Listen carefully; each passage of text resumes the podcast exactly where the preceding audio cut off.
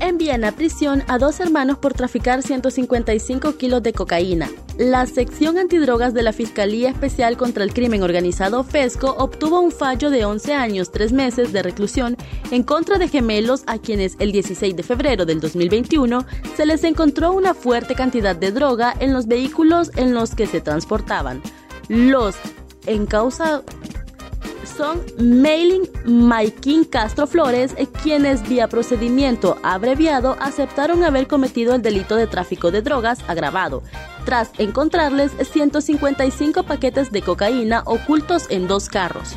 Lo anterior, luego de un trabajo coordinado por fiscales y ejecutado por la Dirección Nacional Policial Antidrogas, que lograron interceptar dos vehículos a la altura del Coroncito en Colón, zona atlántica de Honduras. Estas fueron las cinco noticias más importantes del día. Para conocer más detalles, ingresa a nuestra página web y síguenos en redes sociales. Muchas gracias por tu atención y feliz fin de semana. La tribuna presenta las noticias más importantes del día.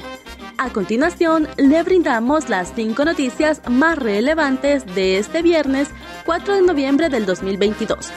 Conozca los precios de los combustibles vigentes a partir del próximo lunes.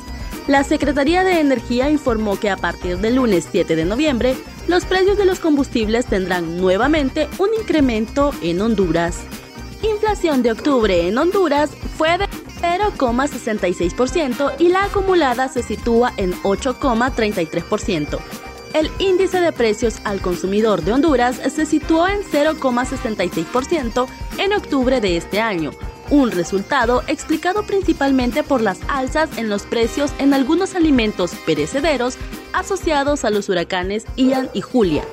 La inflación de octubre obedece también a algunas distorsiones en su comercialización en el mercado nacional y al aumento en los precios de servicio de alquiler de vivienda y gasolinas, así como algunos productos y servicios de cuidado personal, indicó el Banco Central en su informe del IPC. Ejércitos de Nicaragua y Honduras acuerdan enfrentar al crimen en la frontera.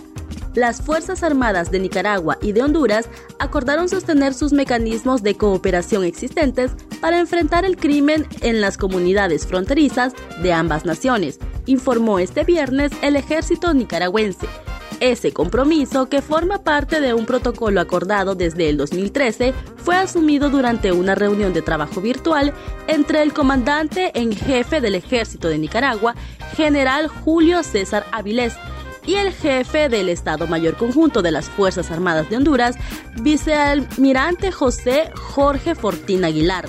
Durante el encuentro virtual, los jefes militares asumieron diferentes acuerdos, entre ellos sostener los mecanismos de cooperación existentes entre ambos ejércitos, como elemento de vital importancia para alcanzar objetivos comunes en el enfrentamiento a las amenazas y factores de riesgo comunes que inciden en las comunidades fronterizas entre ambas naciones. Nicaragua y Honduras se encuentran geográficamente ubicadas en una zona de tráfico de drogas que se producen en, Sudamérica y que luego se traslada a Norteamérica, donde operan principalmente los carteles mexicanos y residen los principales consumidores, según las fuerzas militares y policiales. Cinco hondureños en el equipo ideal de la Liga CONCACAF.